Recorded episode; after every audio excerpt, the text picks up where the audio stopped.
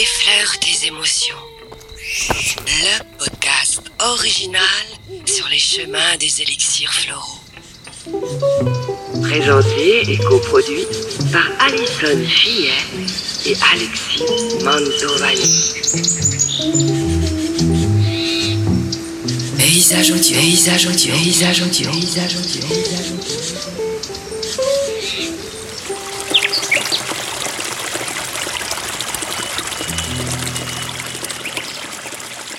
Suis malade,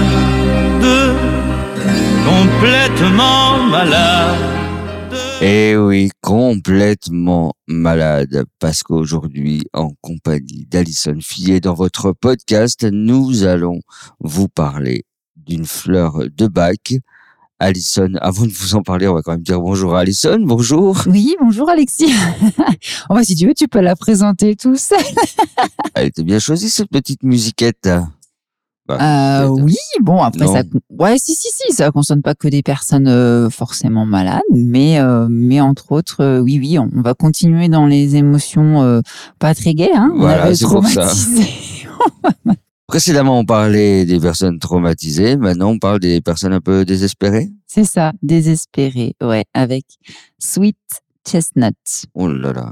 Alors, c'est c'est un nom un peu long, mais en français, c'est tout simplement le châtaignier. Ah, bah voilà, Voilà. les châtaignes. Hum, pourtant, c'est bon, les châtaignes euh, grillées, il paraît. Ben oui, oui, hein, mais comme toutes les autres fleurs, souvent elles sont très belles aussi, hein, mais Tu vas nous dépeindre un peu ce profil type de, de la personne qui est concernée par euh, cette, euh, bah, par ce châtaignier. Alors, euh, encore une fois, ici, on se trouve avec une fleur euh, qui va correspondre à un état passager, pas une typologie de personne, heureusement.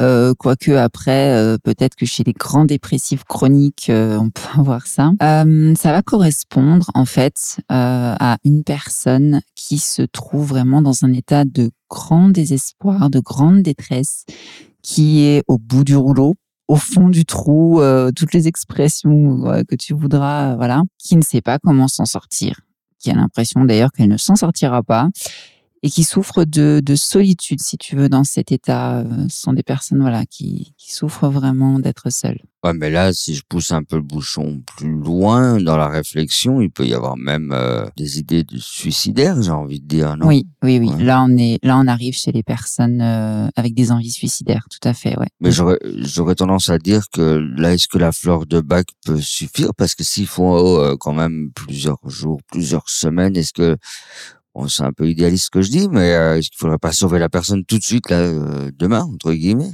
Non, alors c'est vrai que j'aurais pas la prétention de dire que la fleur de bague va empêcher la personne d'aller au bout si vraiment euh, voilà, mais je dirais que c'est un accompagnement voilà d'une psychothérapie, d'une prise en charge éventuellement par un psychiatre ou je ne sais pas, mais c'est vraiment un accompagnement. On peut pas se contenter de, de la fleur de bague dans un cas comme ça parce que ce serait peut-être un peu risqué quand même. Je voilà, je on met toujours un bémol avec ça.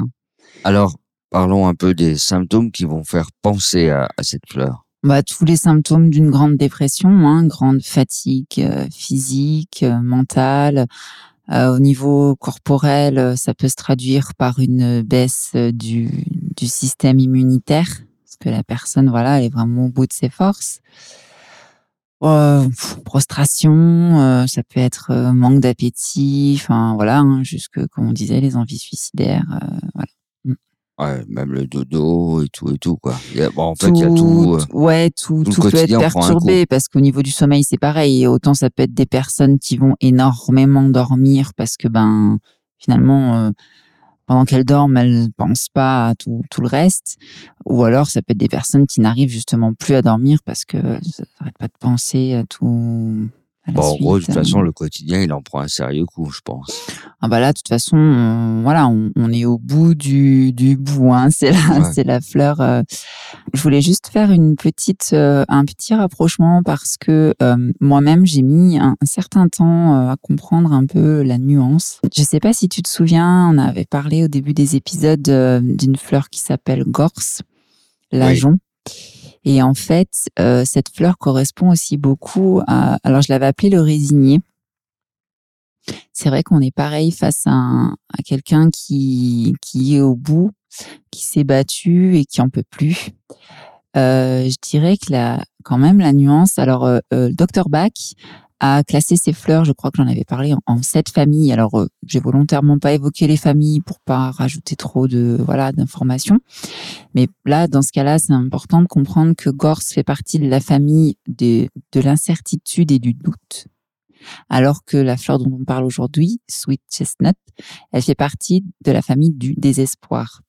Tout ça pour dire qu'en fait, les personnes euh, qui vont avoir besoin de Gorse, c'est des personnes qui doutent qu'elles vont pouvoir s'en sortir. Euh, elles attendent un peu, hein, comme on disait, un, miracle. Elles font quand même euh, les choses pour faire plaisir un peu à leur entourage. Elles sont voilà beaucoup dans le dans le doute. Je fais, mais à mon avis, ça marchera pas.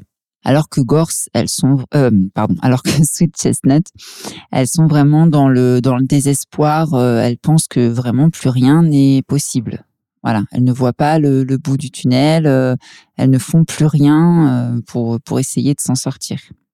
Alors du coup, ici, il n'y a pas du tout de qualité à conserver. Bah franchement, j'ai essayé rien. de j'ai- j'ai cherché, mais je, on est tellement au bout que euh, disons que évidemment que les personnes qui ont besoin de ça, elles ont des qualités comme tout le monde. Je veux dire, c'est pas le problème, mais euh, là en l'occurrence, euh, ouais, Bon, il n'y a rien, quoi. Non, je, Voilà. je je vois pas. Qu'est-ce qu'on pourrait euh, Pour les qualités à développer, il y a quand même énormément de travail, je suppose. Ça va revenir sur pas mal de points. Oui, ben pas mal de points. euh, oui et non. Enfin, on va pas tout tout détailler, mais On va euh, pas retaper la personne, quoi. Non, mais en gros, ça va l'aider à accepter que l'isolement est une phase euh, nécessaire, étant donné qu'elle souffre de cette solitude. Voilà, c'est juste pour dire, mais c'est normal ici de, de, de passer un- par une phase d'isolement. Et euh, d'autre part, je dirais que ça va aider la personne à, à lâcher prise. Euh, en fait, là, on, on va être dans le domaine de, du renoncement, ce qu'on appelle la résilience. Ouais, mais Euh, accepter de lâcher prise, tu vois pas que c'est un peu ce qu'elle fait déjà au quotidien en n'étant pas bien? Elle s'occupe de rien, elle fait rien. euh, Ouais, mais lâcher prise euh, dans le sens, euh, ben, en fonction de, de, de ce pourquoi elle en est arrivée là. Hein. Est-ce que c'est une maladie? Est-ce que c'est un, un licenciement qui a été mal vécu? Est-ce que c'est une séparation qui a été ouais, mal ouais. vécue, etc. Euh, accepter de lâcher prise sur tout ça. Voilà, si euh, je me suis séparée, euh, Se faire à l'idée, en- à l'idée, en fait. oui, c'est ça, se faire à l'idée de. C'est ça. Toujours les adultes et jamais les enfants. Comment ça se passe pour les enfants Eux, ils en sont rarement là. Peut-être, bon, s'ils perdent leurs deux parents, on va dire, sur des gros événements. Mais... Ouais, euh, heureusement, oui, on trouve quand même rarement ce, profil chez l'enfant, sauf comme tu dis, en cas de, de grand traumatisme. Et puis, euh, c'est vrai que j'ose dire peut-être que l'enfant aura une capacité de rebondissement un peu plus grande que celle de l'adulte. Et puis, euh, et puis s'il a des, des bons parents, normalement, il a du, il a du soutien autour. Tu, tu vois, c'est pas Oui, comme l'adulte. seul. Il est Le- pas, voilà. ouais, en théorie, euh, voilà.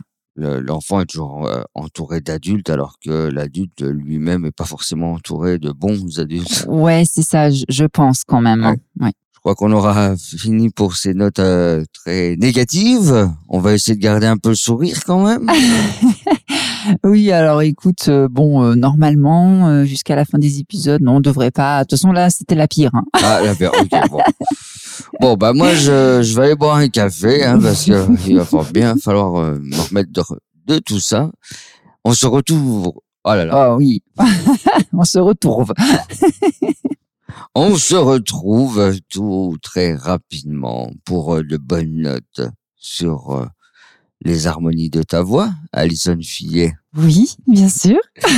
À bientôt, ciao, bye bye. Bye bye.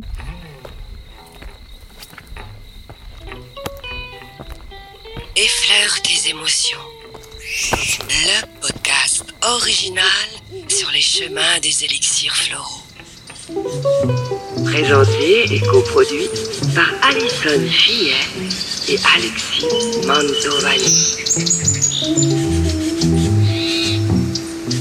三生劫一三生劫一三生劫一下生劫一三生